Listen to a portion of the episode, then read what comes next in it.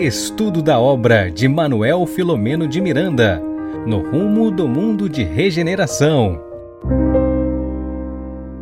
Pronto! Olá, amigos, sejam todos muito bem-vindos ao nosso projeto Espiritismo e Mediunidade. Meninas, muito boa noite. Boa noite. Boa noite. Regina, cadê o nosso parceiro das noites de hoje, o nosso livro? Na ausência aqui do nosso Bernardo Leitão, tem sempre o livro. Ali, olha. Olha, ele está ali bem representado, viu? Ele estará breve, breve entre nós. Bom, para vocês que estão conectados conosco, acompanhando aqui o nosso estudo, o nosso trabalho, as reflexões que a gente vem expedindo, né, a propósito dos comentários colocados por esse autor espiritual brilhante, olha, no rumo do mundo de regeneração. Eu sempre pego vocês de surpresa quando eu mostro esse livro, né? A Carmen já está bem afinada ali, Regina já pegou logo dela, né? Bom, gente, é com bastante alegria que a gente quer anunciar que nós é, estamos com esta nossa live de hoje, é a 35 live, não é isso, Carmen?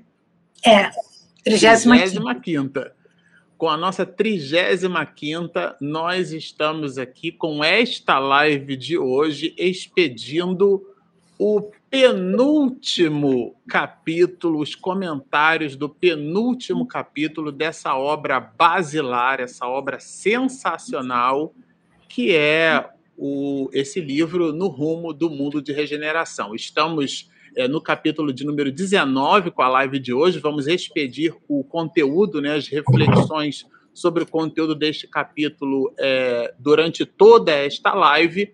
E na semana que vem, então, nós encerramos com o capítulo de número 20, é, que perfaz, então, todo o estudo da obra no dia 27, mas no dia 4 de novembro, ou melhor, de outubro, né? No dia 4 de outubro, que é exatamente na próxima segunda-feira, a primeira segunda-feira do mês de outubro, será a semana onde a gente vai fazer todo o resumo do livro. Vamos expedir uma live fazendo uma síntese dos 21 épicos colocados por Miranda nessa obra. São 20 capítulos, mais a introdução, por isso que a gente está dizendo que são 21 épicos. E a ideia é que a gente possa fazer uma revisão e 36 comentários, 36 lives de uma hora e meia, uma hora e quarenta cada uma, né? É claro que numa única live de uma hora e meia, o que a gente pretende fazer é uma revisão resumida, uma revisão síntese de todo o conteúdo que nós é, apreciamos durante essa jornada e a gente pretende fazer isso é, dentro da última live, nos despedindo no dia 4 de outubro. Então, essa live, ela então vai encerrar o estudo do capítulo de número 19. Na live seguinte, que é do dia 27 de setembro, a gente faz a live é, encerrando o capítulo de número 20, que é o último capítulo do livro, e no dia 4 de outubro nós faremos uma, uma revisão de toda a obra. Bom, para a gente iniciar aqui as nossas atividades, é, eu vou convidar a todos é, para que façamos então uma singela oração. Digamos assim, queridos amigos espirituais, nossos companheiros do mais alto. Aqui estamos nós, todos conectados, não somente pela rede mundial de computadores, mas pelo ideal de mergulhar na letra e retirar dali o espírito que nos vivifica a jornada evolutiva. Nesta sincera empreitada de estabelecer contato com as mensagens do mais alto, nós, estendendo o nosso psiquismo ao nosso irmão maior, Mestre Jesus, solicitamos que ele nos abençoe a empreitada e, mais ainda, que estenda os seus favônios celestiais a todas as famílias do plano terreno. Por tudo isso, então, na certeza de que Jesus está conosco através da pleiade de espíritos luminares que nos assistem a todo instante, na satisfação de ter as bênçãos e as misericórdias de Deus presentes na nossa vida através destes companheiros abnegados, é neste clima de alegria e de felicidade que te solicitamos ainda, Rabi, que tu permaneças conosco, hoje, agora e sempre. Bom, meninas, é, como vocês sabem, a gente está então aqui é, indo para o nosso penúltimo capítulo. Olha isso. Mas antes de começarmos o estudo, antes existe a nossa toda uma. Gratidão aos nossos amigos internautas, bem como as web TVs, web rádios que estão retransmitindo esse estudo. Então, gratidão ao Lar Espírita Caminho do Cristo, de São Paulo, Web Rádio Portal da Luz, de Mato Grosso do Sul, Web Rádio Fraternidade, de Minas Gerais, Rede Amigo Espírita de São Paulo, TV CECAL de Santa Catarina e TV 7 da Paraíba. Então, a nossa gratidão aos nossos parceiros parceiros e principalmente a você que está conosco aqui e se manteve até o momento, né? Faltando aí duas lives para terminar o estudo do, do livro. E a última live promete, né, Marcelo? Mas a última live é a última live, né? Então vamos ficar nessa live que vai tratar do capítulo 19. 19. É um capítulo bem empolgante. Miranda coloca assuntos aqui bem relevantes. Para vocês terem uma ideia, a gente dividiu né, o capítulo 19, que em tese é um capítulo pequeno, é um capítulo que tem 64 parágrafos. Já que, para quem está nos acompanhando até aqui, sabe que a gente fez a divisão do conteúdo é, na distribuição desse conteúdo por eixos temáticos. Né? A gente pegou o parágrafo entendeu de todos os parágrafos daquele capítulo, fez um, uma síntese, né? buscou uma síntese. Claro, isso aqui não é receita de bolo. Cada um que vai fazer a leitura tem a sua forma, a sua abordagem de estudar o livro, mas a gente fez desse jeito. Nós buscamos aquilo que o autor quis dizer naquele conteúdo. E esse, nesse capítulo 19, nós encontramos oito épicos, vamos dizer assim, né? Oito torres, eixos temáticos que a gente vai procurar trabalhar juntos aqui. O primeiro deles, é, que eu já queria que a Carmen comentasse para a gente, vão dos parágrafos 1 ao 9, aonde o próprio Miranda expede é, aquilo que a gente considerou como sendo os dias de revolução, né? Ele fala bastante sobre isso no início desse capítulo 19. Quer comentar aqui um pouquinho para a gente, Carmen? Posso sim. Na realidade, é, o Miranda ele vem nos dizer que quando parecia que tudo estava se resolvendo, veio uma segunda onda de aparecimento do vírus outra vez. É, é muito interessante nós vermos como o nosso benfeitor ele traduz ah, o pensamento, ele traduz o conjunto da obra, né? o conjunto dos amigos espirituais. Então, ele vem nos dizendo, já no primeiro parágrafo, dizendo assim, que a, apareceram é, outras vezes, outra vez, depois daquelas primeiras vezes, aquela entoação, entonação das pessoas descrentes, das pessoas cansadas. Então, ele vem nos dizer que quando estava tudo mais ou menos asserenado, começou outra vez do campo mental das pessoas, né? Aquela aquela aquela falácia, né? No lugar das, das grandes é, nações, né? E a nossa também, se preocuparem em poder descobrir uma maneira melhor de poderem visualizar o benefício que o vírus pudesse dar, descobrir etapas renovadoras, ajudando as pessoas e se autoajudando economicamente, psiquicamente, né? Porque vejam, a, a nação é um conjunto de pessoas e de tudo. A, a, a parte dos recursos humanos é uma das partes mais importantes, porque qual nação vai vivenciar, vai viver sem os seus, aspas, súditos, né? Já que nós estamos na, na era do, do, do, do imperador, né? Então, quem são esses súditos? Nós, né? Súditos nativos hoje do nosso planeta Terra. Então, ele vem nos dizendo, pontuando assim filosoficamente, né? Jogos políticos de interesse, né? Tudo que poderia talvez amenizar as dores e os sofrimentos não estavam sendo feitos, sendo feito como o mundo espiritual superior gostaria. E no parágrafo segundo, que são dois grandes parágrafos, os primeiros dizendo assim: eles estavam se, o mundo estava se utilizando das etnias mais simples, mais fracas, para que houvesse uma, uma, uma discussão aleatória em contraponto da necessidade da, da perseverança da paz, das energias positivas.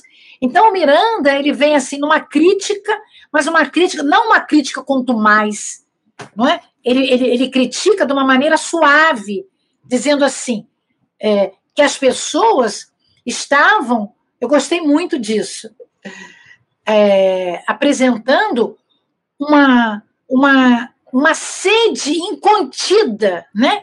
De pensamentos inadequados, né? Retidos durante muito tempo. E elas estavam exteriorizando aqueles focos que guardavam no seu inconsciente. Eu achei esses três primeiros parágrafos é, muito interessante, e aí ele vai dizer: com isso, as, as forças motrizes sexuais das mentes estavam alienadas nesse foco, elas estavam trazendo uma conduta que não era uma conduta, é, vamos dizer assim, passiva, bonita. Existia, e nós vimos isso, os exageros que cada, que cada é, lugar indevido eles estavam vivenciando na mente o que continha dentro, dentro de si, levando a atos, palavras e obras indevidas. Então, esses quatro primeiros parágrafos me chamaram muita atenção, como quem diz assim, por quê? Né? Talvez esse questionamento assim singelo. Por que agora, no limiar do, da, do mundo de regeneração, já no rumo da regeneração, por que, que essas mentes não se calaram? Por que, que essas mentes não procuraram se autodisciplinar e extravasaram de si as suas idiosincrasias, não é? Então eu achei assim esses quatro parágrafos assim de, de bom tom, porque não falavam da ética, né? Falavam do, num contorno diferenciado. Eu queria comentar esses quatro parágrafos que eu achei assim. É, até de uma maneira diferente como ele começava os outros, porque ele já começa fazendo o recorte né, filosófico de como o mundo estava é, é, se, se, se amostrando para o mundo, né, de si para consigo. Eu achei assim muito interessante, viu? Regina, olha, eu não vou nem considerar que eu gosto de filosofia, e eu vou, a propósito dessas observações da Carmen, eu vou entregar esse bastão virtual para você. Mas, meu bem, eu também gosto de filosofia. Ah, então Mas, que bom. Então, tá bem entregue, Carmen. Então, mas olha só, eu também achei, sabe, não sendo repetitiva de forma alguma, primeiros parágrafos, eles estão dando assim é, é, um norte, né, para um embasamento para o capítulo de hoje, tanto que eles são parágrafos mais longos. Isso eu percebi também. E eu e aí, o que, que eu fiz? Eu fui sinalizando né, palavras-chave do meu interesse de estudo, e são tantas que eu nem vai dar para falar tudo que eu marquei. Você separou o parágrafo todo, né? Você foi marcando tudo, Não. até preposição você marcou, né? Nossa, Mas, então, isso aqui é então, uma conjunção. Ele já começa falando, né, da quando chega essa segunda onda, né, do Covid-19, dessa revolução social e aí, eu, o que, que eu fiz, né? Revolução, né? Então a gente sabe que a revolução, essa revolução social, ele fala revolução social e moral. Então a revolução social, ela pode ser utilizada para se transferir, já se referir a uma grande mudança. Mas do que? Da na sociedade. Então, a gente viu no passado grandes mudanças, como a Revolução que começaram de revoluções, né? Um exemplo a Revolução Francesa, o movimento americano por direitos civis e tantas outras. E a revolução moral, eu me atrevi, mas acredito que esteja correto, é essa é, são os ensinamentos de trazer como revolução moral, que são os ensinamentos de Jesus, que vai fazer que, com todo esse amor que ele trouxe por nós, que a gente comece a tentar imitá-lo, porque ser como ele nós não vamos conseguir ser, né? Sempre através do amor. E aí também eu trouxe um, separei um pedacinho do, do livro de Amélia Rodrigues, ele fala o seguinte, né, que quando ele estava entre nós, Jesus, ele trouxe assim um elenco de novas possibilidades, oferecendo para os apóstolos e para os discípulos quer dizer, para nós, recursos incomuns, muitas oportunidades. Então, assim, isso aí para mim é o grande ponto, né? Que é dessa revolução. Ele começa falando que a segunda onda, né, trouxe para nós sequelas profundas e as revoluções sociais e morais surgiam no planeta simultaneamente com, em diversos países em total reajustes. Mais para frente, no parágrafo segundo, ele vai falando né, dos jogos políticos, né, das nações, né, o que, que trouxe tudo isso. Né? Ele vai falando né, da, da forma de repúdio algumas, alguns países e alguns partidos políticos para raças e etnias. Né? Então, a gente vai lembrar também que tem diferença entre raça e as etnias, tá?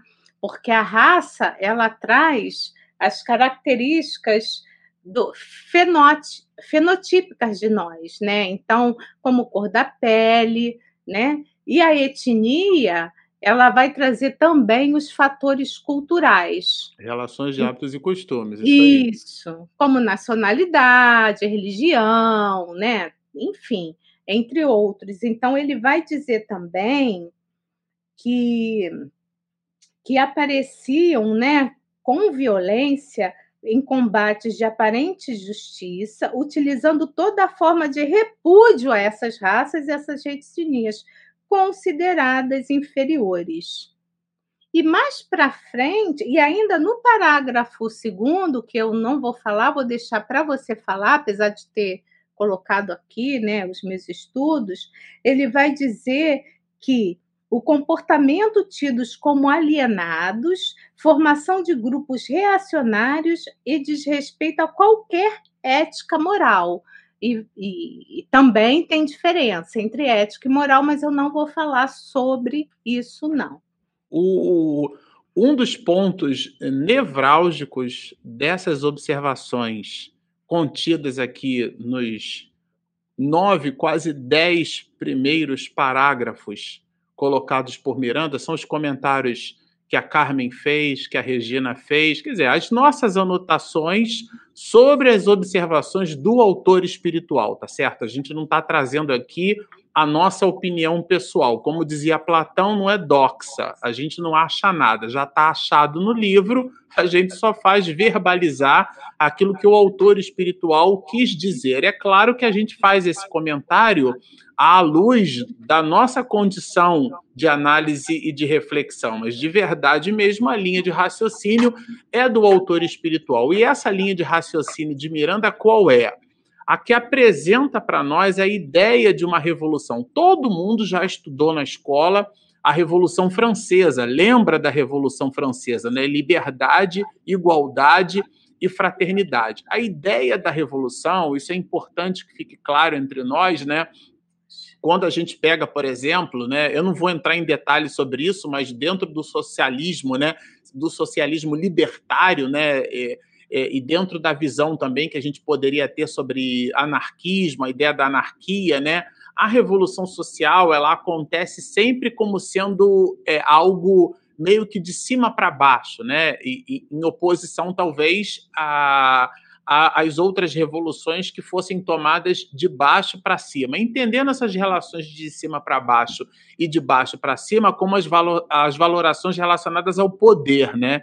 Então, mas de um modo geral, a revolução ela pode e deve significar uma reconstrução de, um de, uma determinada sociedade, de um determinado país. Né? A ideia da revolução é essa: é você, é você realmente é, modificar o status quo.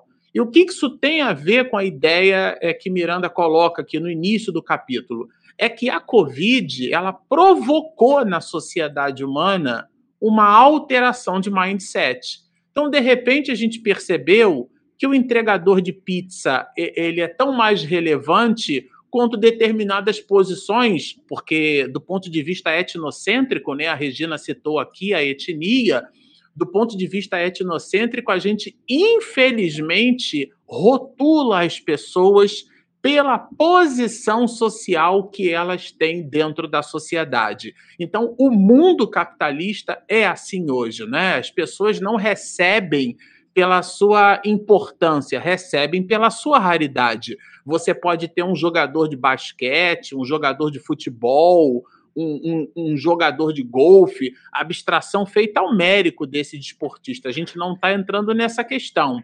Mas você pode ter alguém que, por raridade, receba uma fortuna em patrocínio, em contraponto a um professor que ensina uma criança a ler.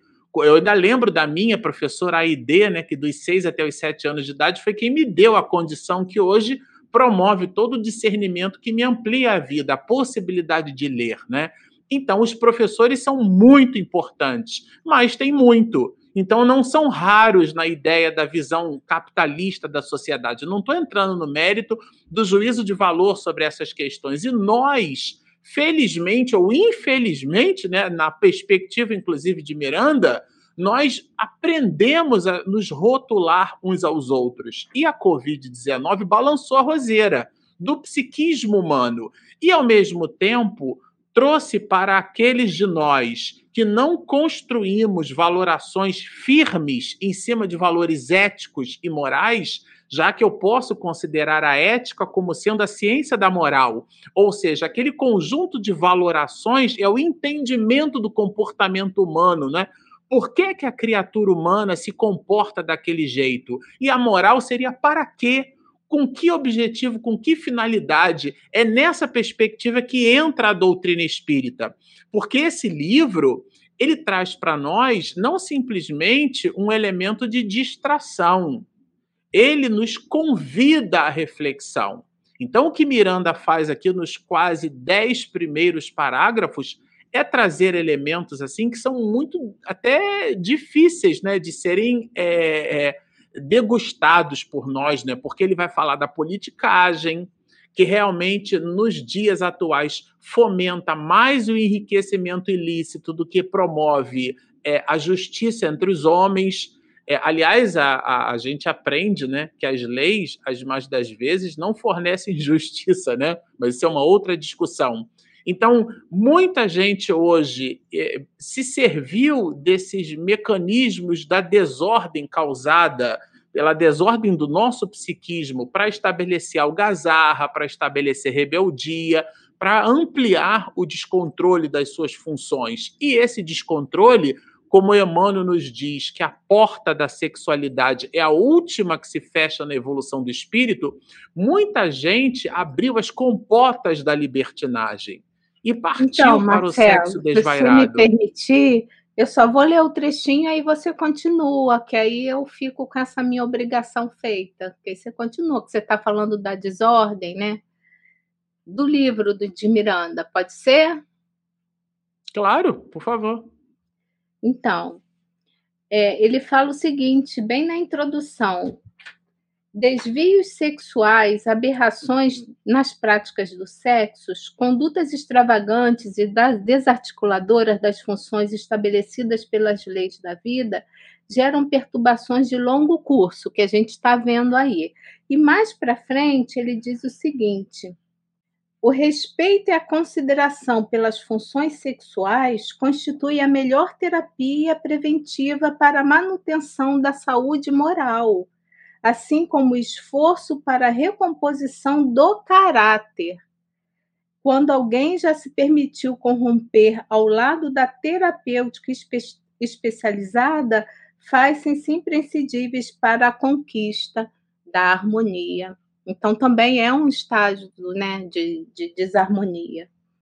Só Sim, isso. a tese é, é de, do nosso querido Jorge Andréia, quando trabalha o livro Forças Sexuais da Alma, né, a força genésica do espírito. Mas vamos evoluir, vamos continuar aqui, porque senão a gente não sai dos Sim. nove primeiros parágrafos, né? E a gente tem toda uma jornada na noite de hoje, né?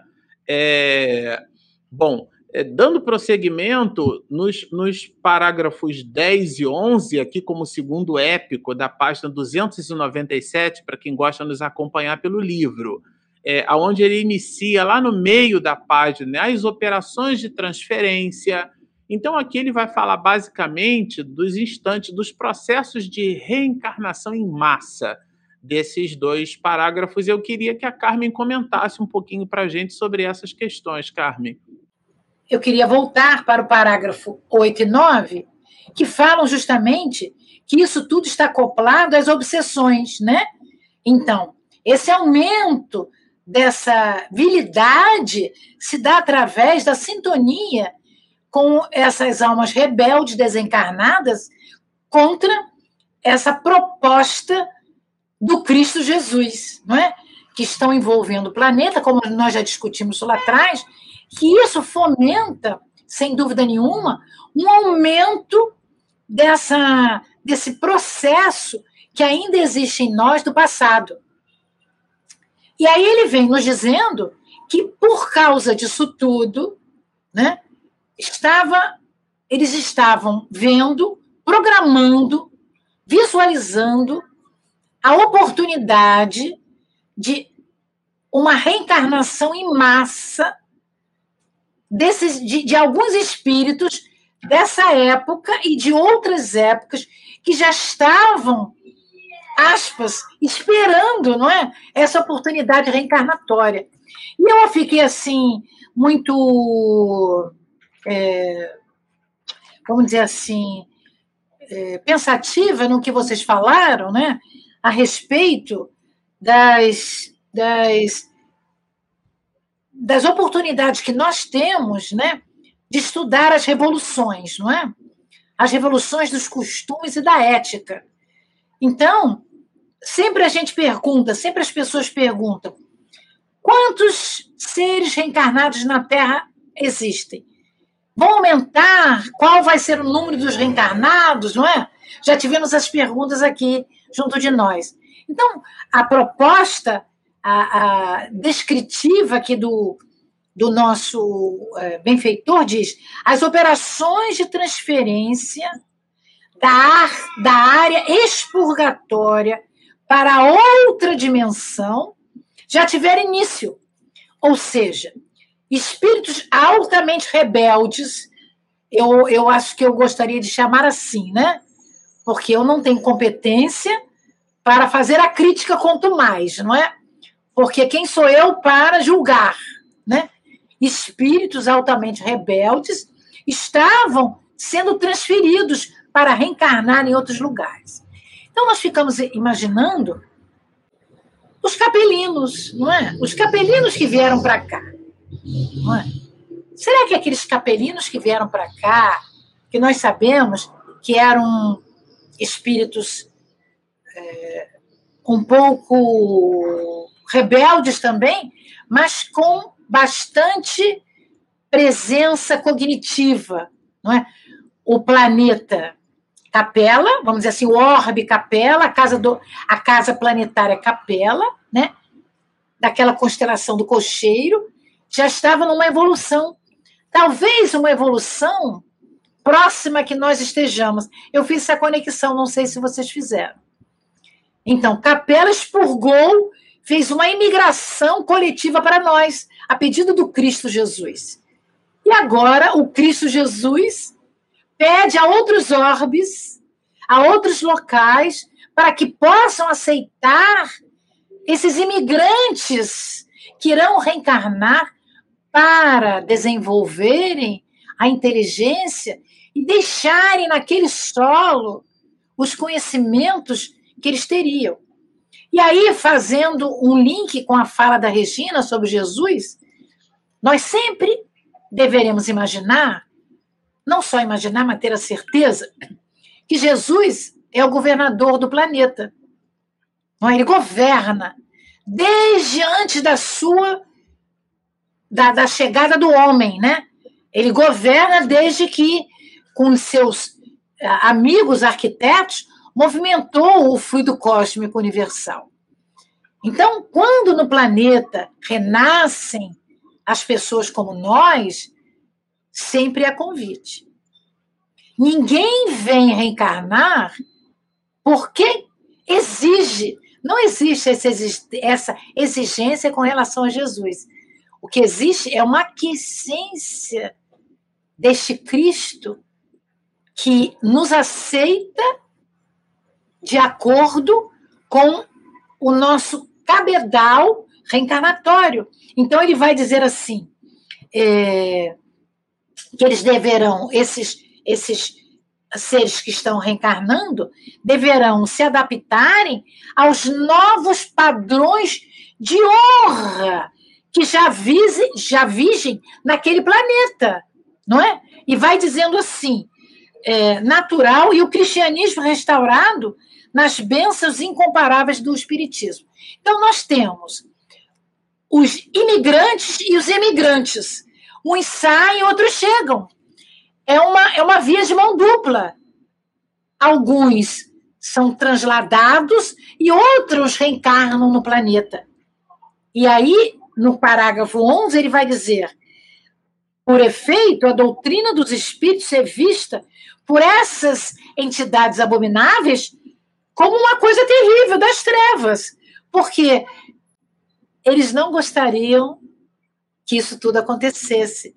Como você falou, ô Marcelo, eles queriam que o status quo continuasse, porque eles estavam muito felizes com aquela posição que eles estavam tendo de mando, de desmando, fazendo uma sincronicidade mental com aquelas almas vamos dizer assim, mais frágeis no seu bojo de entendimento do amor, do belo, da paz, da ética.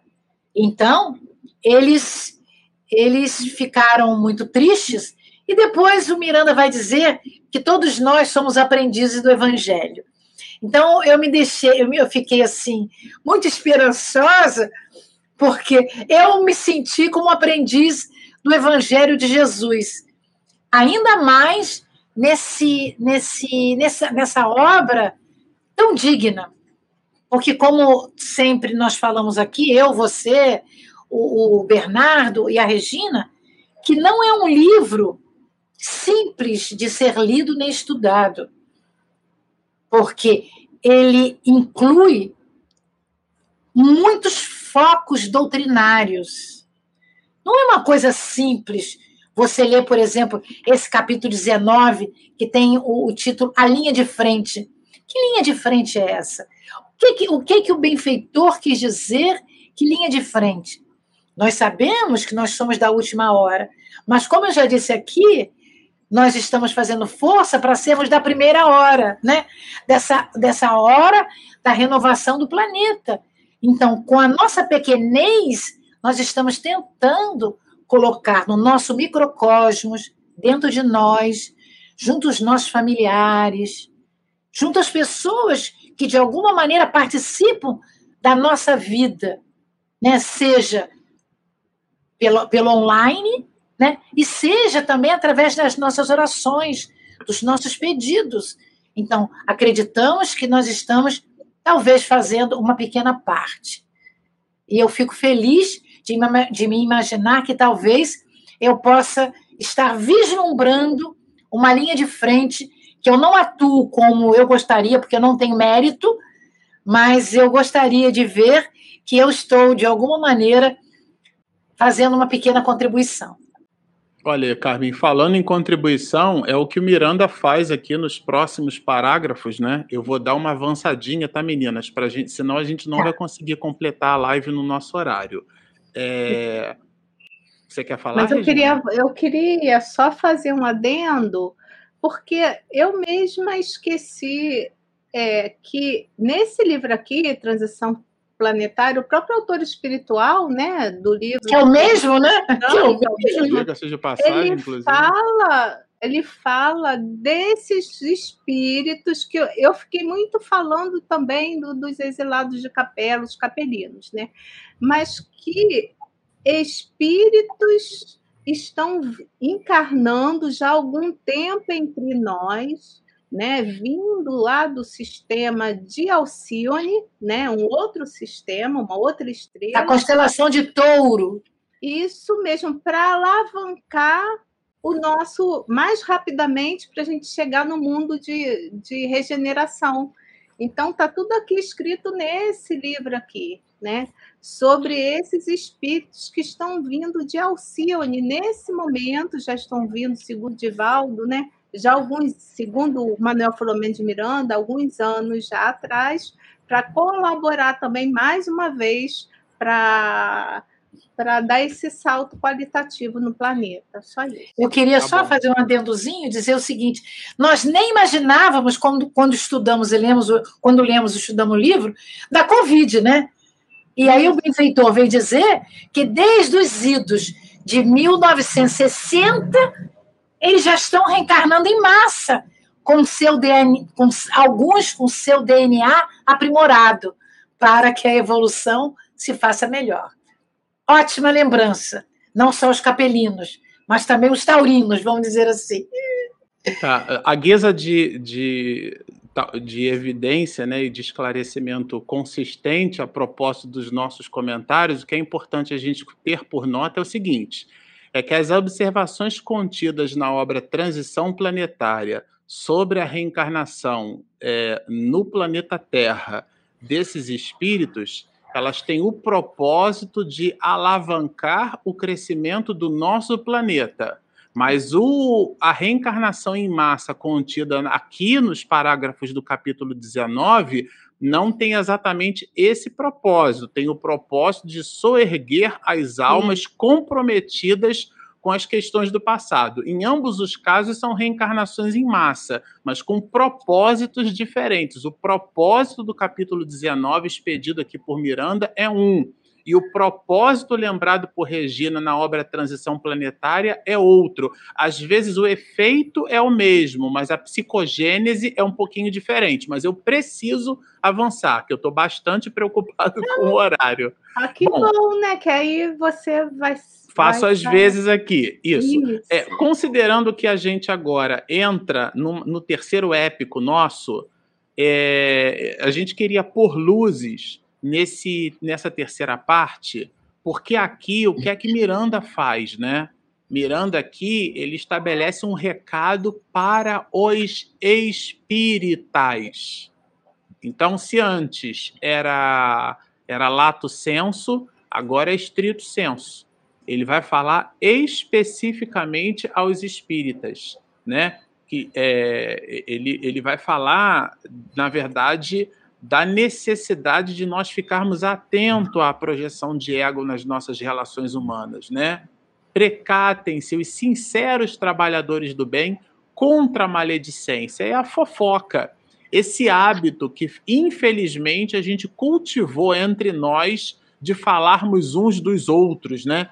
Menino, nem te conto, então não conta mesmo, né? São as três peneiras, né? Aquilo, isso que você vai me dizer é verdade? é, é, tem alguma utilidade, promove o bem, se não passa pelas três peneiras, então guarde com você. André Luiz é categórico nessa perspectiva. O mal não merece comentário em tempo algum. Então, e, e aqui Miranda faz essa observação, porque a maledicência é um fenômeno de projeção do ego Todas as vezes que João fala de José, João fala muito mais de João do que propriamente de José. Quando nós emitimos uma opinião nossa sobre o comportamento de alguém, nós estamos nos desnudando naquela opinião.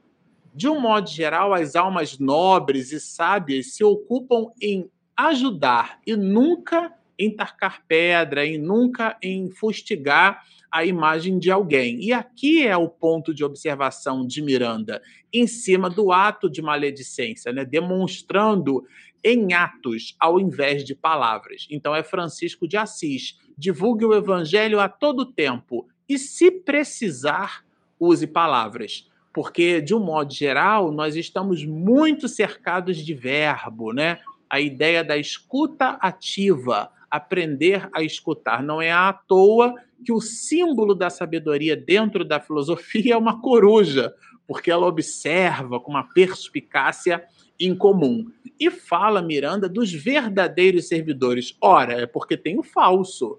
É o que vai no item né, 28 do capítulo 3 da parte primeira do Livro dos Médios, né, onde Allan Kardec traz entre aqueles que se convenceram por um estudo sério do Espiritismo podem destacar-se. E ele destaca quatro grupos. E num desses grupos ele vai falar do, dos espíritas imperfeitos. Vejam, espiritais, imperfeitos. Ele não fala dos espíritos, fala dos espiritais.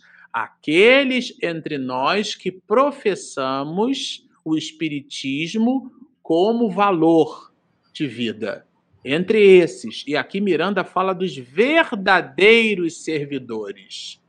Eles, é, os que, o, que se, o que merece destaque entre nós não é a posição social, não é a live que o Marcelo faz, que a Carmen faz, que a Regina, tudo isso é tolice, né? O que merece destaque é aquele entre nós que no silêncio das nossas relações serve de exemplo para nossa família, para nossa relação no diário, né? Aqueles que estão em favor da causa. E você pode estar em favor da causa. E aqui, se você prestou atenção, esse causa aqui é com C maiúsculas, porque na verdade ele está aqui é, substantivando.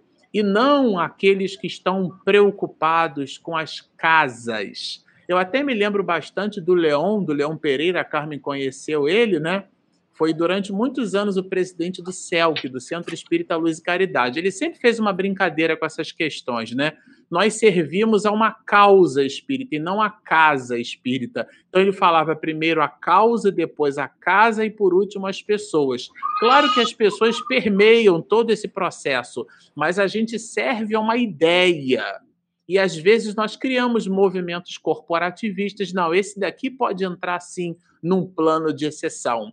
E a lei ela é comum a todos, né? Aos inimigos, o rigor da lei. Aos amigos, o favor da lei. Aos indiferentes, a lei, mas sempre a lei. Ou seja, nada de estabelecermos favônio, jeitinho. A gente tem um princípio regulamentado no nosso regimento interno para os trabalhos de reunião mediúnica e ele serve para todo mundo. Eu me lembro bastante que a gente, mamãe também vai lembrar disso, que a gente saía agoniado lá da estação de Santa Cruz e tinha que andar é, mais de um quilômetro e olhava para o relógio. É, não tinha celular naquela época, nada disso, né? WhatsApp, a gente, e 15 para as 8, porque a reunião começava 8 horas, a porta ficava fechada, muito bem, obrigado. Eu me lembro de um seminário do Divaldo falando sobre essas questões de horário na reunião mediúnica, ele dizia assim: se a pessoa chegar atrasada e a porta já vai estar fechada, ela não volta para casa, não, ela fica lá acompanhando a reunião do lado de fora, o que, que há.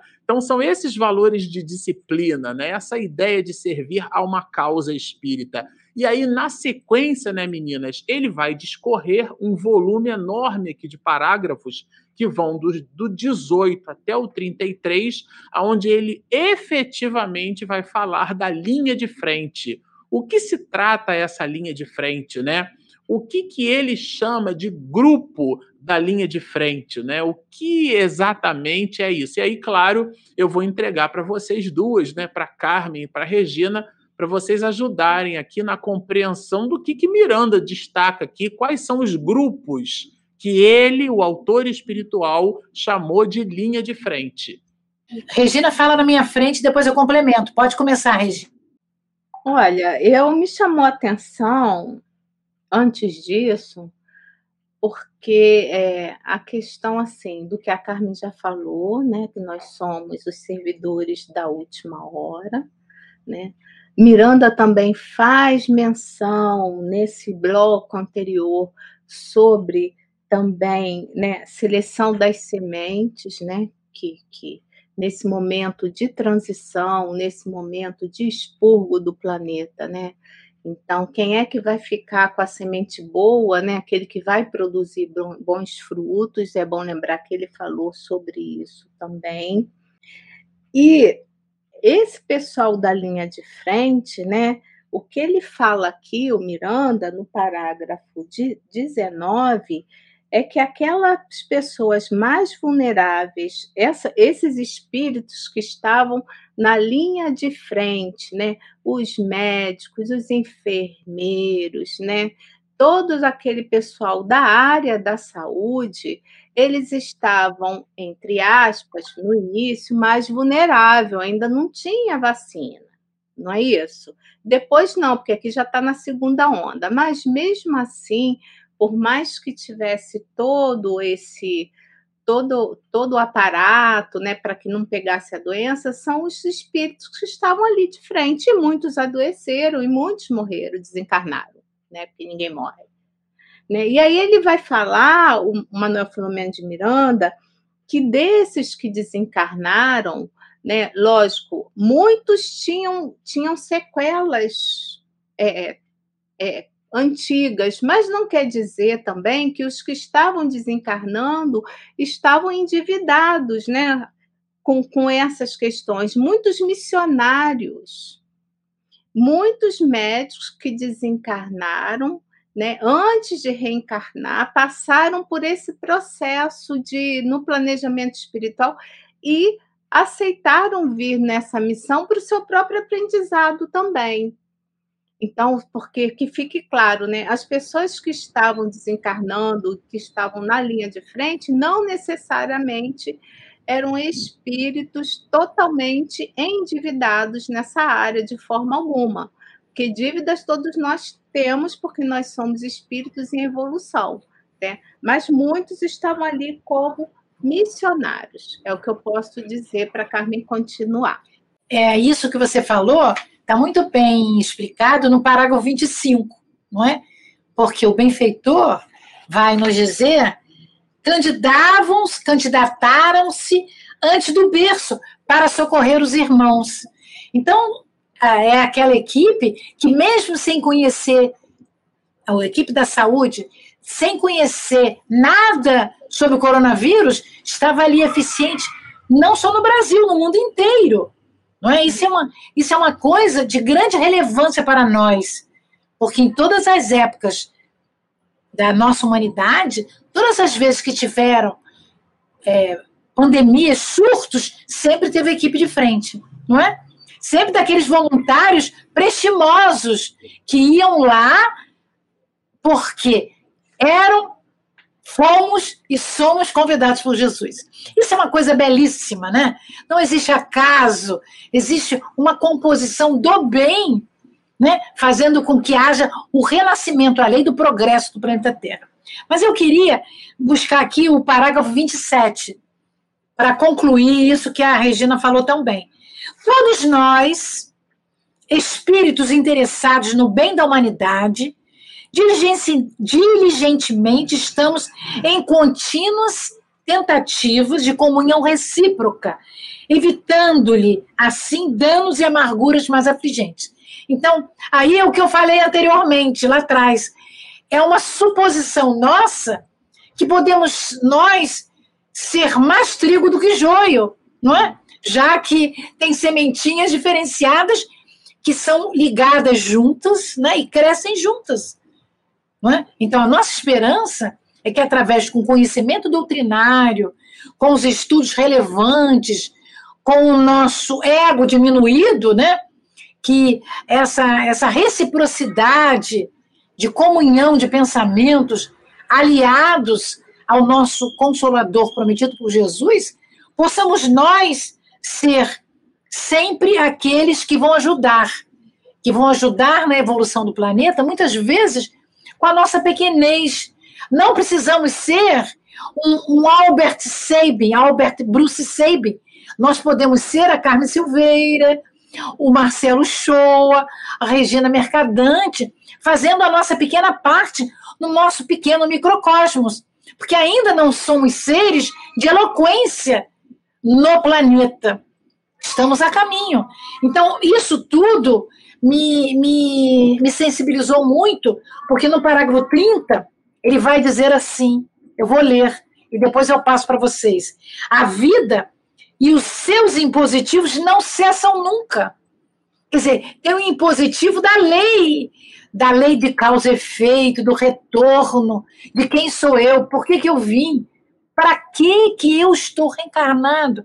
E ele vai dizer: tudo vibra, movimenta-se e desenvolve-se no universo sustentado pelo hálito divino. Ou seja, o cosmo abre as comportas para nós, os seres inteligentes, espíritos. E a Jesus fora dado a incumbência do planeta que nós habitamos agora. Então, nós estamos exercitando o nosso melhor, sem dúvida nenhuma. E nessa obra, e eu vou falar uma, uma, uma coisa da minha alma agora para vocês, para eu não perder é, essa, essa sinceridade da minha alma. Eu li todos os livros do Manuel Filomeno de Miranda, mas esse, que é o último que eu estou lendo e estudando, me fez uma reflexão maior, talvez porque eu já esteja mais crescido espiritualmente, já tenha avançado no tempo, porque eu fiquei imaginando quantos benfeitores servem ao Cristo Jesus desde sempre. Quantos espíritos de escola estão junto de nós e nós nem desconfiamos que eles estão alavancando o progresso da nossa humanidade eu fiquei muito sensibilizada nesse capítulo 19, 19. E para fechar esse bloco, né, Carmen, no, no parágrafo 32, isso, Miranda isso. ele fala assim, ó, que eu achei lindo também. Credores do nosso isso. carinho pelas lições isso. de sacrifício a que se expõe. Isso, isso mesmo são aqueles que desencarnam enquanto salvam vidas, que devem isso. permanecer nas pasagens físicas. Então não existe isso, porque ele, não eu, ah, a pessoa tão isso. orgulhosa e tal. Está tudo certinho de acordo com as leis divinas. Isso, perfeita, Regina, perfeita. Marcela, é com você.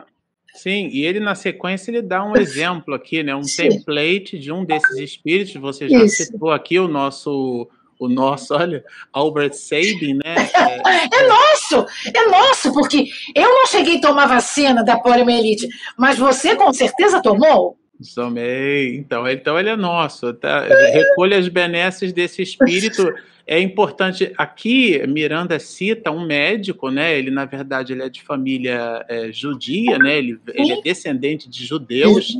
É, faleceu aos 86 anos de idade, recebeu aqui no Brasil um, um prêmio, né? uma condecoração, uma, uma Gran Cruz do mérito nacional, porque pelas benfeitorias, aqui no Brasil tem um monte de escola, de hospital, que recebeu o nome dele, porque ele inclusive se casou com uma brasileira. Bom, falar especificamente sobre Albert Sabin seria assim uma outra live, né?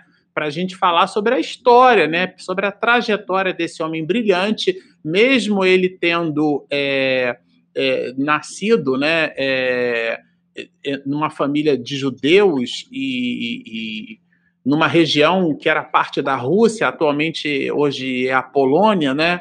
Ele, ele se desenvolveu é, nos Estados Unidos, foi para os Estados Unidos, né? Emigrou, a família dele foi para lá em 1921 e ele estudou medicina na Universidade de Nova York. Só que esse homem, ele é um pesquisador, né, vamos dizer assim, de mão cheia. E ele, se, como médico, ele se interessou pelo, pelos aspectos relacionados às doenças infecciosas. E aí ele completou o doutorado dele em medicina, passou um tempo em Londres, né, dentro de um, de um centro de pesquisa, né, e depois ele volta para os Estados Unidos e, na condição de pesquisador, ele esteve muitas vezes no Brasil é, acompanhou pessoalmente né, o combate à poliomielite e ele, um ano antes de eu nascer, viu, Carmen? Em 1972, já que eu tenho 48 anos, em 1972 ele se casa com a dona Heloísa, né? É uma brasileira, e, é, e, isso, inclusive, notabiliza muito mais, potencializa né, o fato dele se casar com uma brasileira, cria um escalar no nome de Albert Sabin dentro da comunidade nacional e todos os cientistas brasileiros, médicos, pesquisadores, é, infectologistas reverenciam o nome desse homem e Miranda aqui, né, brilhantemente resgata como um template Nada aqui é colocado, como a gente costumava dizer na Marinha, de agarra. Nada aqui é colocado de qualquer jeito. Ele traz a figura desse homem e discorre é, é, esse, aquilo que ele mesmo vai chamar de estoicismo é, humanitário, né? Essa ideia dessa, desse comportamento intrépido, porque é uma vida em prol do alheio em prol da ajuda das pessoas, tá certo?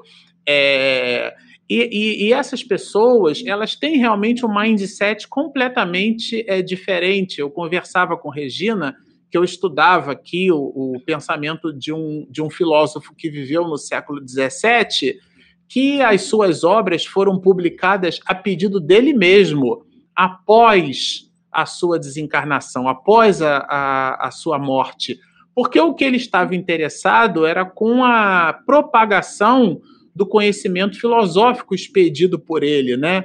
E, e, e não estava interessado com a projeção da imagem. Aqui, como Sabin, é do mesmo jeito, né? E, e, Miranda faz um contraponto disso com os interesses econômicos que às vezes algumas pessoas buscam, né? Então fica aqui para nossa reflexão o quão de comportamento humanista que os laboratórios efetivamente é, é, têm, de engajamento, ou será que aquilo simplesmente é uma forma de aviltar lucro, né? Já que a dose de uma vacina negociando seu preço ali em dólar, altíssimos valores, milhões de pessoas para serem vacinadas, e aí você tem a segunda dose, fala-se agora na terceira dose, que é a dose de reforço, e você multiplica os 200 milhões de Brasil, agora 230, que é o valor estatístico do IBGE, vezes a quantidade em dólar e vezes 3, que é o número de doses que a gente precisará ter para conseguir ali, né, expedido pelas autoridades sanitárias, o controle já se fala em, em variante Delta e, e, na propagação e no alto grau de contaminação. Então, a, a ciência que, que hoje pode estar uma parte dela, claro, não são todos, voltados para os aspectos comerciais, no final das contas, tudo gira em torno de dinheiro, parece, né? Então aqui Miranda traz um contraponto dessas almas que estão na linha de frente do ponto de vista do seu estoicismo moral. Eu achei assim muito colocado, muito bem colocado para ele, né? Por ele, né? Fala dos filhos da luz, quer dizer, aqueles que estão na história da humanidade e que se interessam por por luzes no nosso, na nossa história de vida, no nosso comportamento, né? Então esses são os que estão na linha de frente e esses Miranda vai chamar de a linha de frente do amor. É simplesmente sensacional, né? Ele é um poeta e, e ele vai dizer que a linha de frente do amor e da caridade, né? É, é, são essas as almas e ele coloca aqui como template Albert Sabin e na Terra nós estamos cheios desses espíritos. A gente, às, às, vezes, a gente põe muito foco na desgraça, na, na, na, na coisa ruim, no mal, na maldade, na perversidade, mas o mundo é um mundo que está se preparando para os planos de regeneração. É uma casa que a gente arrasta os móveis para poder limpar o chão, a superfície, e aí, claro, se você chega no momento de limpeza, você pega aquela casa ali completamente transformada. É uma noiva, né, se arrumando, cabelo cheio. Não sei se hoje usa mais bob, né? Porque eu sou da década de 70, mas é aquele cabelo se arrumando, a maquiagem, os dedos abertos. Então você pode olhar e falar: meu Deus, mas aquilo é um processo de preparação, é o processo de transformação, é a revolução social comentada pela Regina no início da live. É o contexto que o autor espiritual nos traz. Então, nós não estamos vivendo movimentos escatológicos, né? apocalípticos, no sentido de que o mundo está acabando. Não. O mundo está se transformando e para melhor. Agora, o movimento de transformação do planeta ele necessita do nosso movimento individual e também da nossa própria contribuição, da nossa parcela. A gente não é, né, Carmen Albert Sabin da vida, mas dá para a gente simplesmente ficar quietinho num conflito familiar, dá para a gente olhar sorrindo para o porteiro, dá para a gente cumprimentar as pessoas, as atitudes simples, né? Como nos diz né, Leonardo da Vinci, a simplicidade é o supremo grau da sofisticação. Hoje, nos dias do século XXI, é a simplicidade, é o resgate ao movimento simples da vida, né? A sofisticação que a tecnologia nos fornece acaba ou pode acabar abafando o halo de simplicidade humano, né? Porque a humanidade chegou até aqui não pelas revoluções tecnológicas, mas pelas revoluções humanas por aquilo que, do ponto de vista sociológico, antropológico e, e efetivamente humano, foi capaz de nos trazer até aqui. Companhias aéreas com Boeings que valem milhões de dólares e elas vão à falência. Porque hoje o epicentro do que há de mais sofisticado do ponto de vista da revolução é a criatura humana.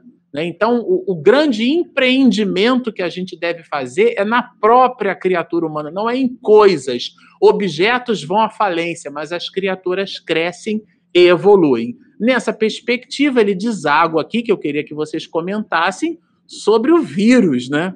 Aí agora, aqui dos parágrafos 46 até o parágrafo 50, ele vai falar especificamente do vírus, não é isso, Regina?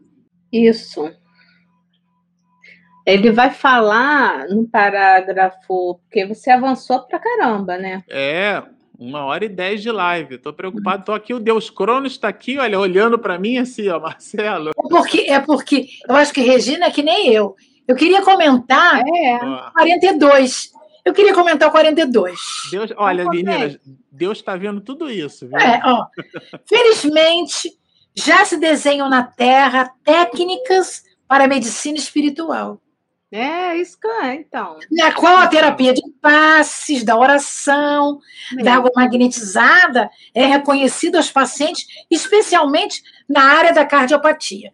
Acho que aí o, o Miranda mostra para nós assim: olha, estou mostrando isso tudo, mas vocês, seguidores do Cristo, vocês espíritas, já sabe que a casa espírita, né, aqui usa a causa com C maiúsculo, não é?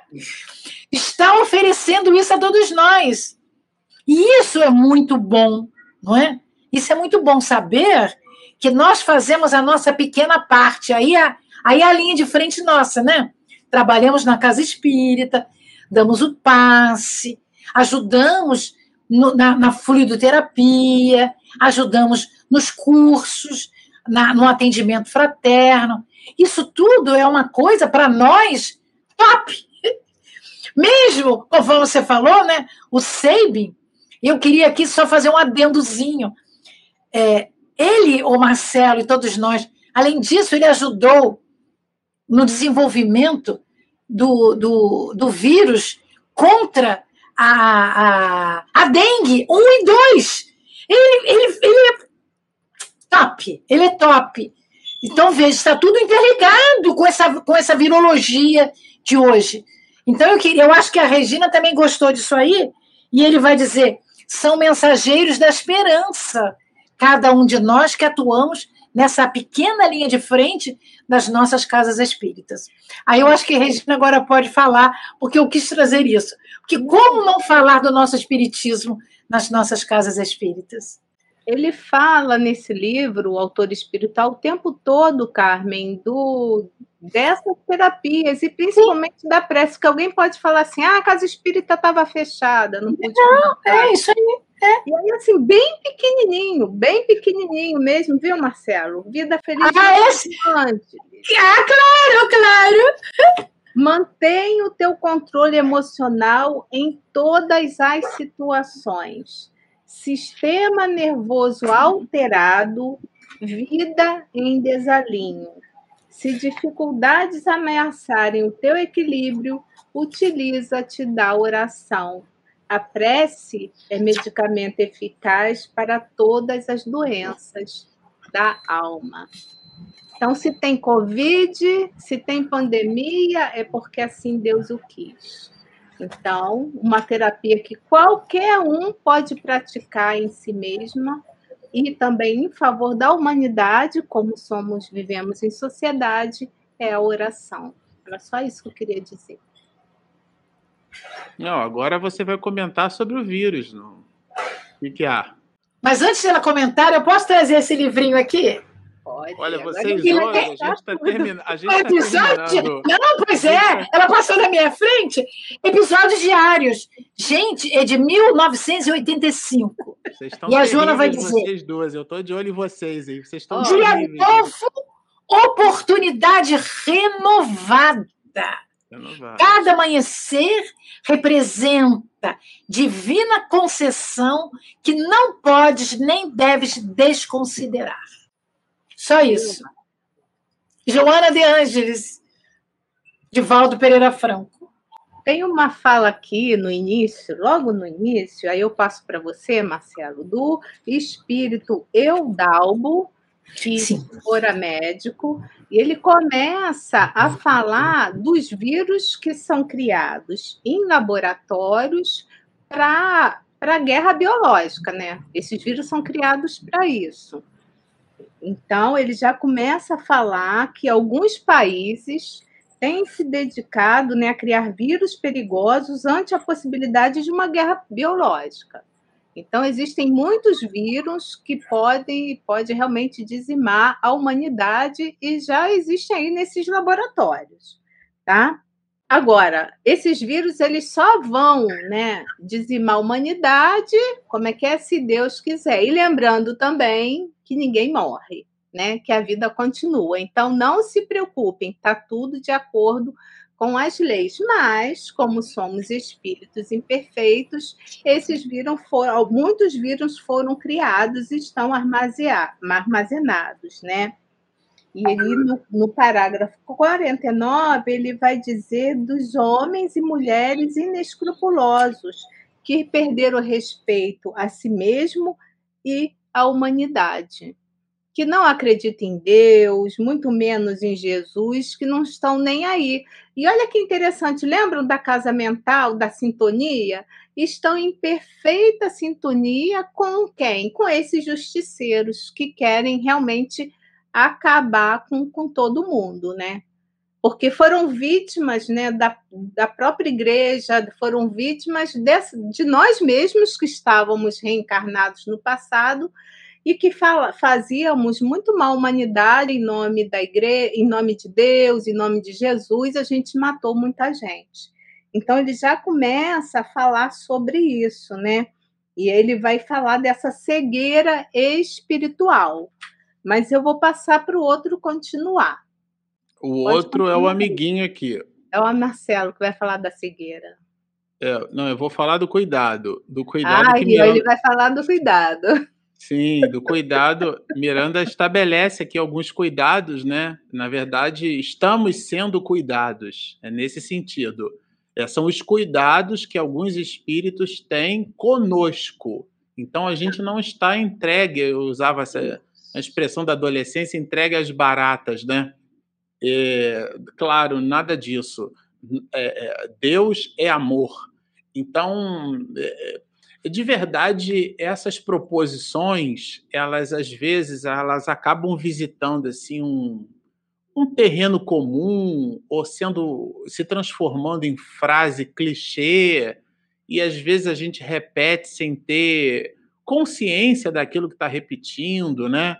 E, e, e, a ideia de um estudo como esse é resgatar nas observações do autor espiritual aquilo que a gente repete como um papagaio e sem eventualmente introjetar reflexões sobre o que está dizendo, né? Então, as palavras elas têm um valor, elas têm um propósito, né?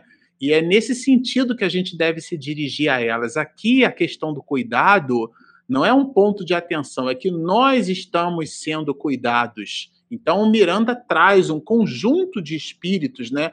um grupo espiritual que trabalha incansavelmente tanto nos ajudando aqueles que desencarnam, e ele fala isso muito fortemente, como é, estimulando positivamente o psiquismo daqueles que laboram na linha de frente é, pelo seu estoicismo moral, pela sua entrega, pela sua abnegação, pela renúncia, porque tem que ter um espírito de renúncia muito grande muitos médicos, profissionais de saúde, profissionais da área da saúde, que vai desde a limpeza, do padioleiro, da pessoa da limpeza que está ali, né? Até o médico, o cirurgião na ponta, todo o ecossistema hospitalar, o diretor do hospital, aquelas pessoas que administrativamente se preocupam com os intervalos de plantão de cada qual, que se preocupam com a reposição dos EPIs. Do... Existe um, uma quantidade enorme de atividades que gira em torno da assistência de alguém que vai hospitalizado. Então, esse volume de seres humanos que abnegadamente doam mais do que o seu tempo até, alguns doam a própria vida, porque muitos médicos, profissionais de saúde, desencarnaram em função do contato direto com as pessoas portadoras do vírus. Então, aqui Miranda enaltece é, a, aqueles que estão na linha de frente e aqueles outros que, do plano espiritual, também estão na linha de frente, fazendo o quê? Dando assistência psíquica influenciando-nos positivamente, dando assistência aos espíritos que estão num processo de desencarnação. E diz mais Miranda: nos casos em que os hospitais, alguns muitos, não possuem condição para entubar a pessoa para que ela possa respirar artificialmente, os espíritos de escola, da qual Miranda faz parte, né, ele se coloca aqui não protagonizando a obra, né, ele, ele, ele se coloca de um jeito assim muito humilde, mas faz parte de, né, dessa equipe. Esses espíritos, repito, da qual Miranda faz parte, eles dão apoio a esses que estão sem condição de serem entubados, que estão ainda encarnados e fornecem é, na terapia do passe, É, aqui o irmão Cláudio, no plano espiritual, é um verdadeiro quitaro, né? Ele funcionou aqui como um multi-instrumentista, porque na hora em que a situação apertava, era o passe de Cláudio que criava né, vibrações de dispersão, vibrações de congregação de energia. E esse volume, existem vários Cláudios no mundo espiritual que estão na linha de frente, fornecendo uma quantidade enorme de apoio direto. Então, nós não estamos entregues ao nada. Nós estamos sendo cuidados. Esse é o cuidado aqui colocado por Miranda. E por último, né, que eu queria entregar para Carmen e para Regina comentarem, já no parágrafo 58, ele vai falar é, justamente de uma batalha, quando ele usa essa expressão aqui, simulacro, né? Simulacro de exército.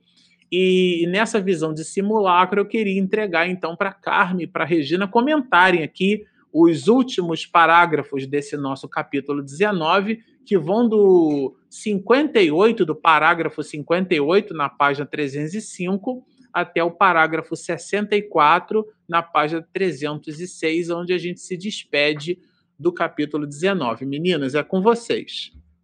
Como você quer fazer? Quer que eu fale e você encerra? Você quer falar, Ilse? Você fala e eu encerro. Pode, pode falar. Só duas coisinhas aqui nesse, nesse bloco final, né? Nem vou falar muito, né? O Miranda vai colocar aqui, né, desse tipo de espíritos, né, que estão vinculados com esses justiceiros, né, que estão causando, né, tentando causar tantos danos a, a nós encarnados, né. Então ele vai falar dos líderes fanáticos, do plano aqui de, dos encarnados, dessa batalha diária nossa, né, contra os líderes fanáticos e ociosos, esta, esta, estimuladores de anarquia e baderna, a fim de estimular os tumultos e causar prejuízos incalculáveis. Afinal, muito desses lutadores não têm objetivos superiores, mas simplesmente dispõem da ignorância e da impiedade para gerar e exaltar ânimos mais exacerbados. Então, em perfeito conúbio com esses espíritos justiceiros, que é isso que eles querem. Lembrando que esses espíritos justiceiros estão totalmente equivocados, né? Porque eles estão indo contra as leis divinas. E, continuando, ele fala que eles vão esquecer que o Senhor do mundo vela por todos nós. Deus está acima de tudo e de todos, né? E que isso não vai durar pela, é, pela eternidade. Por isso que essa cidade toda né? Uma cidade inteira só só no nosso Brasil, que são várias regiões do planeta, mas aqui no Brasil, uma cidade inteira ela está sendo transplantada para outro local, para que a gente possa continuar, o grupo que continuar nesse planeta, com a mudança né, para um mundo mais transformado, um mundo melhor. E ele faz uma analogia né, que as vitórias, né, desses, desses justiceiros e desses políticos, dessas pessoas que estão criando baderna, são semelhantes a de Pirro, quer dizer, quase nenhuma. E Pirro, ele ficou famoso por ter sido um dos principais opositores a Roma. Tá? Então ele só falava muito, ele só fazia oposição a Roma, mas o, o que ele não fazia? Ele não ajudava nada. Ele falava mal, mas ele não fazia nada para melhorar ali a cidade de Roma. E ele faz essa analogia com os justiceiros, porque eles não têm os deveres, né? Eles só querem, eles só, são justiceiros, eles só querem que, que façam aquilo de acordo com eles acham que é certo. Agora, o que, que eles estão fazendo para melhorar esse mundo, né? Então, ele faz essa analogia a, a Pirro lá de Roma, né? Ok? Pode continuar. É, complementando, na realidade, é, a partir desse, desse parágrafo 59, né, o Miranda vem aquecer os nossos corações, né, dizendo que, na realidade, tudo se movimenta em direção da harmonia, da paz, do amor, porque essa, esses justiceiros, né, por, por um processo da providência divina, através desse núcleo de espíritos benfeitores que trabalharam o tempo inteiro trazendo para nós essa obra, né? Eles perderam seu poder, não é? E aí o Miranda vem dizendo: cabe-nos agora porfiar nessa mentalidade boa dos especialistas, fazendo uma construção para um mundo novo, né? nos orientando que, na realidade, o processo pandêmico me deu a impressão que já teve o seu auge, agora está em declínio. Não sabemos que cauda será esse declínio, mas é uma curva descendente, não é? E ele vai nos dizer que, além disso, né, é uma construção do mundo novo. Daí o nome do livro, né? No rumo do mundo de regeneração. Né? E ele vai fechar aqui, que eu vou deixar para o Marcelo, né? O que, que ele vai nos dizer que, ele, que eles agora vão programar para a semana que vem? Não é, Marcelo? Eu passo para você, meu amigo. Nós hoje, eu e Regina, já falamos muito. Olha, vocês estão demais hoje, vocês estão alinhadas ali com Deus Crono. Geralmente quem faz esse papel é a Regina, fica preocupada com o tempo. Digo, Há muito Deus tempo eu não faço mais. Pronto, aí eu acho que eu, eu acho que eu respirei esse oxigênio aí, Regina, e aí eu fiquei preocupado com esse com, com o cronômetro, né? Com Deus Cronos. É, mas é uma alegria, né? A gente de verdade fica, a gente se prepara aqui, né, para poder entregar o que de melhor o autor espiritual quis dizer é, nessa ou naquela proposição. E o final do capítulo 19, claro, né, é uma necessidade que a gente deve ter, uma imperiosa necessidade da confiança, é, e essa confiança ela é construída no trabalho do bem. É, ontem nós tivemos aqui a despedida né, dos 100 anos do nosso querido Paulo Freire, e ele era um dos que, além do próprio Divaldo Franco, é, eles comentavam muito fortemente conosco da nossa necessidade de entender a diferença da, da esperança como sendo um verbo de ação, o verbo esperançar. Então, a esperança não é esperar, é esperançar. E isso não é um jogo de palavras porque esperançar significa trabalhar em prol de. E a tese de Jesus é: pedi e obtereis, buscai e achareis, batei e a porta abrir-se-vos-á. Então são verbos de movimento. O que Miranda coloca no final do capítulo 19 é que quando a gente confia, é construindo essa confiança no trabalho do bem, nós estamos costurando a, a nossa própria vestimenta para o futuro, né? Então, muito embora nós ainda estejamos comparando os extremos, né, do que há de mais benfazejo do mundo de regeneração, ainda estamos algo distante do clímax desse mundo, mas o porvir de uma nova era, como alguém que está se aproximando dos dias da noite, então a, a abóboda, o, o, a estrela Sol já vai se descendo ali né, no, no, no, no poente, então no oeste ela vai deixando ali o seu formato alaranjado e vai formando aquela penumbra. E claro, por maior seja negra, por maior seja escura a noite, ela no seu ápice vai sempre revelar no clímax da, é, a, o, o surgir de uma nova era. E essa mensagem de alegria, essa mensagem de esperança, é com ela que a gente queria terminar o capítulo 19, porque é, a propósito de todo o volume de trabalhos que o Miranda né, é, é, ele já expediu aqui para nós, para quem está nos acompanhando desde o início, entendeu todo o trabalho da espiritualidade maior, compreendeu tudo isso. E Miranda se despede, então, dizendo que eles estavam se encaminhando para uma atividade de avaliação de todo esse volume de trabalho realizado, né? É um, é um planejamento, não é uma atividade feita assim, vamos lá e ver o que, que acontece. Não.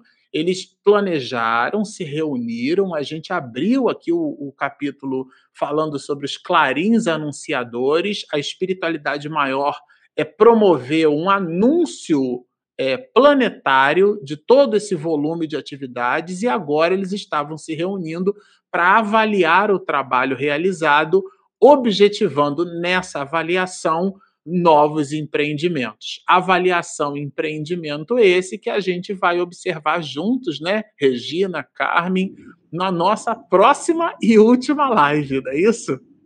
Isso mesmo. Então vamos às perguntas? Quer falar, Carmen? Não, eu quero. Eu estou agradecida por ter participado desde o início disso tudo. É como, é como é uma construção coletiva. É muito bom mesmo. Vamos às perguntas. Primeira pergunta sempre, quase sempre do Daniel, né? Ele fala o seguinte: por este capítulo há uma reflexão do instrutor espiritual no sentido de sinalizar a pandemia, no sentido de trazer maior sentimento de respeito à igualdade social e disciplina aos impulsos libertinos? Quem quer responder? A Carmen quer responder. Eu, já falei é, eu posso responder. É, Daniel, na realidade, é, o que Miranda faz em todos os capítulos né, é mostrar que o arbítrio é livre, né? mas na realidade a colheita é obrigatória. Porque sempre ele nos diz que aqueles espíritos que obsidiam as nossas parcas possibilidades de não sermos obsidiados tem a ver com essa nossa dificuldade. A nossa dificuldade de ter disciplina mental. Então, quando você se utiliza de perguntar se o maior sentimento de respeito é igualdade social e disciplina, na realidade, ele está nos informando que tudo é disciplina no cosmos. Tudo é um processo de equilíbrio tem começo, meio e fim. Existe um planejamento. E esse planejamento, ele está nos mostrando que com essa pandemia, o mundo dos homens encarnados, na maioria dos países, não tiveram essa disciplina no sentido de seguir um planejamento para que, ao entrar, ao desenvolver e ao sair daquele bloco desconhecido, virótico, eles pudessem ter um, um, um somatório muito elevado de, de ganhos e não ficar entre perdas e ganhos. É isso que eu queria te dizer. Próxima pergunta. Edinalva Rios. Com exceção dos missionários, não somos todos vindos de capela? Essa eu respondo, tá, gente? Não. Não, Edinalva.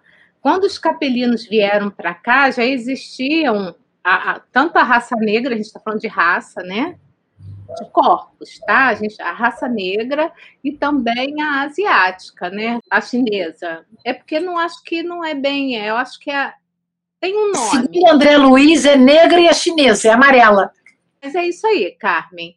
É, já estavam aqui. Então, eles, vi, eles vieram em determinados pontos e houve essa mudança sim, né? Então vieram no Egito, na Índia, né? Enfim, e, e na parte da Europa. Então, não somos todos vindos de capela, não. Podemos até ser capelinos, a gente não sabe. Isso agora, isso também não importa, porque somos cidadãos do quê? Do universo, né? Então, não importa em qual planeta a gente está vivendo, tá? Mas não, não, nem todos aqui no planeta Terra vieram de capela. Boa noite, irmão. O nome dela é Vera Lúcia Neves. Boa noite, irmão. Então, irmão, acho que é com você, Marcelo. Queria saber se, na visão de vocês, nós perdemos quase 600 milhões, 600 milhões de pessoas. Como, vo como vocês veem tudo isso? Olha, tudo bom, é 600 milhões, só que é 600 mil né, aqui no Brasil, não é isso? Bom, vamos lá. Independente do número, né? Porque daí eu vou focar na ideia, não vou focar no detalhe. Tem um autor teatral muito famoso, Stanislavski. Ele diz que quem presta atenção no detalhe é, perde a percepção do todo, né? Então aqui a gente vai tentar fazer uma visão holística em cima desse assunto. É, e a visão holística espírita é de que a gente perde um lápis, uma borracha, a gente perde um caderno, uma carteira, uma chave, mas as pessoas a gente não perde, elas morrem ou desencarnam. E o espírito é imortal, a gente não perde pessoas.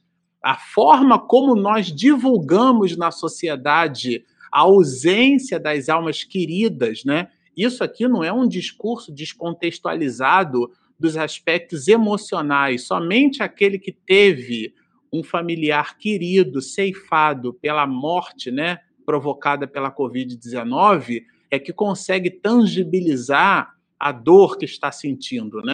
É muito individual essa dor. É, o que a gente precisa trazer como elemento de contraponto é que as pessoas não morrem. É que a morte provocada pela Covid não é uma ferramenta de punição para a sociedade, sabe, Vera? É isso que a gente precisa ter em mente. Porque quando nós analisamos as questões espirituais da vida a partir do fenótipo material que elas podem apresentar, nós estamos materializando a nossa espiritualidade. Então, se a gente quiser analisar a misericórdia de Deus através da ideia de quem morre, de quem vive, a gente não entendeu absolutamente nada de espiritualidade. Imagina se a gente for criar métricas criar valorações qualitativas da providência divina a partir da ideia de quem morre e de quem vive. A gente acabou de ler aqui no capítulo 19 que muitas pessoas que estão na linha de frente desencarnam, desencarnam sim, e são muito bem vistas no mundo espiritual porque assim desencarnaram. No contraponto, de outras pessoas que também desencarnaram pela mesma Covid-19, mas que foram objeto da irresponsabilidade, foram objeto da, da vida carregada da luxúria, carregada da contemplação, da visão do hedonismo, né, do prazer a qualquer custo. No entanto, a desencarnação como fenômeno biológico foi o mesmo para as duas pessoas. Ambas desencarnaram por conta da Covid. A Sueli Caldas Schubert, uma alma né, que deixou uma estrada de luz aí para todos nós, desencarnou, vitimada pela Covid. Quantos companheiros não desencarnaram vitimados pela Covid? Mas a gente tem esse hábito, sabe, Vera, de ficar rotulando as pessoas a gente rotula. Eu hoje dia, eu, outro dia aqui de ontem para hoje, né? É, li um post de minha irmã que, em cima de uma professora universitária que falava sobre a valoração é, linguística que Marcos Bagno colocou na sua obra, né? Como é que a gente se projeta socialmente pelo uso ou não uso na própria língua portuguesa? Não, isso está certo, isso está errado. Olha como eu sou erudito porque eu faço concordância verbo nominal e você não. Então parece que o tempo inteiro a gente escolhe uma forma para se diferenciar. Olha o perfume que eu uso, que é caro, que é francês. Olha o carro que me leva e traz. Olha a roupa de marca, né? Então eu me lembro muito das calças de boca de sino, e aí eu peguei um álbum de fotografia que minha mãe me Sim. deu de quando ela me teve, né? Isso em 1973. E minha mãe usava aquelas calças de boca de sino, quer dizer, o negócio volta, a moda volta. Como às vezes a volatilidade nos impregna e a gente acaba materializando a nossa espiritualidade, sabe, Vera? Então, aqui um ponto de atenção muito relevante. Não entendamos a espiritualidade da vida a partir da morte. Entendamos a espiritualidade da vida em cima daquilo que a, a vida nos fornece como elemento de espiritualização. Não é o momento em que a pessoa morre. A gente já disse isso aqui em várias lives Quem acha que aqueles cristãos primitivos entregaram a sua vida em holocausto no momento supremo da arena sendo devorado pelos cristãos, não entendeu absolutamente nada do cristianismo primitivo. Aquilo foi um fato, aquilo é a gota d'água no copo que já está ali, olha, no, no, no, na área flat, pronta para transbordar. E Inácio de Antioquia, que não foi devorado pelos cristãos, que ouviu uma voz dizendo: Inácio, entregar a tua vida em holocausto é muito pouco para ti. Por mim, pelo ideal do Cristo, né, tu viverás. Ele não entendeu nada. Quando ele sai da arena depois, porque não havia sido devorado pelos cristãos, ele volta para ter com os, com os cristãos primitivos, gente, com aqueles que escreveram a história do cristianismo primitivo. E ele foi reprovado pelos cristãos porque as pessoas acharam que ele, Inácio de Antioquia, tinha abjurado Jesus, porque eram assim que eles eram libertos. Ele voltou, estava vivo, e pensar lá, tá vendo? negou Jesus e ele nunca se defendeu. E aquilo foi o holocausto de Inácio de Antioquia. Então não é a forma como a gente morre, sabe, Vera, que determina como será a nossa plenitude espiritual, é a maneira como a gente vive. Então, não são 500, 600 milhões, por isso que eu não fiquei nem preocupado, sabe, Regina, com o número. Não, o mas número é, é sempre bom a gente a gente avisar. Foram 600, quase 600 mil aqui no Brasil e mais e quase 5 milhões no mundo, né? Porque faz diferença de 5 milhões no mundo para 600 milhões. Tá. tá. Bom, abst... Bom, eu, como sou um cara de exatas, nesse exato momento eu vou pegar o meu lado filosófico para dizer o seguinte para você, Nossa, Vera. Vai falar mais? É, vou. Vou dizer aqui para eu encerrar, Regina, que não faz, Vera, absolutamente é, nenhuma importância a forma como a gente morre, mas sim como nós vivemos. Última pergunta, vou passar para Carmen, da Marjorie Von. Seria o mal aprendendo com o mal? Deus o permite para que possamos aprender? E aí, Carmen, eu vou pedir a você, na sequência da resposta, para você já fazer a nossa prece de encerramento, tá bom? Tá bem. Marjorie, eu queria te dizer o seguinte: nós aprendemos com o bem ou com o mal. Existe o aprendizado do ser, mas é o arbítrio é livre. Deus nos permitiu evoluir desde que fomos é, criados simples e ignorantes, e agora o nosso aprendizado diz: aprendemos do que nós, na realidade, deveríamos usar. Às vezes aprendemos por um processo egóico ainda do passado, porque não necessitamos daquilo. Aquilo é uma coisa supérflua, mas gostamos, ainda trazemos aquele homem velho dentro de nós. Então, aprendemos com o mal e aprendemos com o bem. Deus é o que nos criou, é o Pai amantíssimo. Nos dá um tempo, um tempo de Deus. Em cada reencarnação, nós aprendemos um pouco. E no mundo espiritual, para onde todos nós vamos passar, nós aprendemos mais ainda. E depois experienciamos outra vez a vida na Terra. Tá bom? Ah. Então vamos. Sim. Antes de você fazer a prece, alguém botou aqui assim, ó. Regina, raça adâmica. Então, essa pessoa, Maria Cleusa, acho que ela fez confusão, porque os capelinos é que deram origem à raça adâmica. É só para não ficar né, com ninguém com confusão aqui no, no nosso estudo. Então, vamos orar, meus amigos com o nosso coração pleno de felicidade, depois desse encontro, encontro do bem, do amor, da paz, com a vibração dúlcida do nosso querido Dr. Miranda, o nosso grande benfeitor.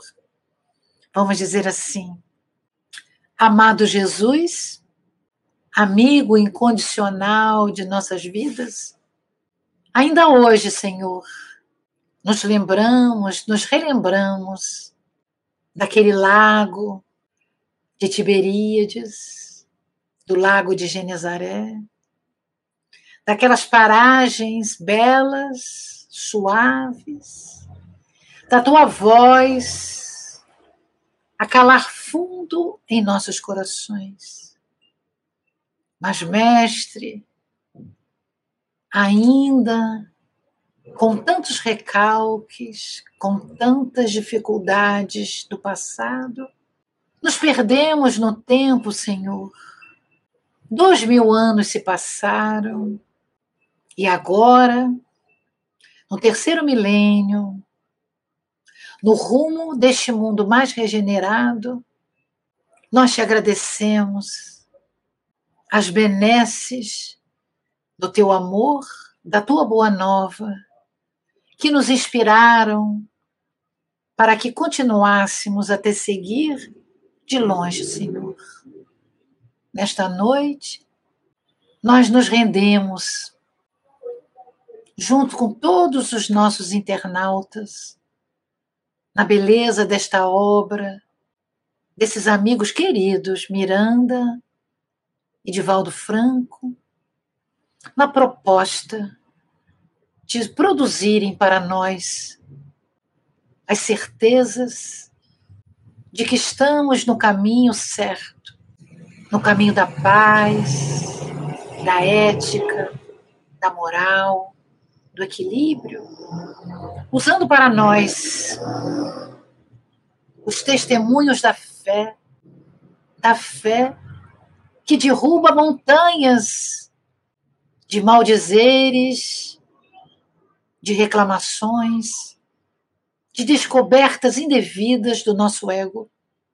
Obrigada, Jesus, por nos ofertarem esta terra generosa onde canta o sabiá. Boa noite, meus amigos.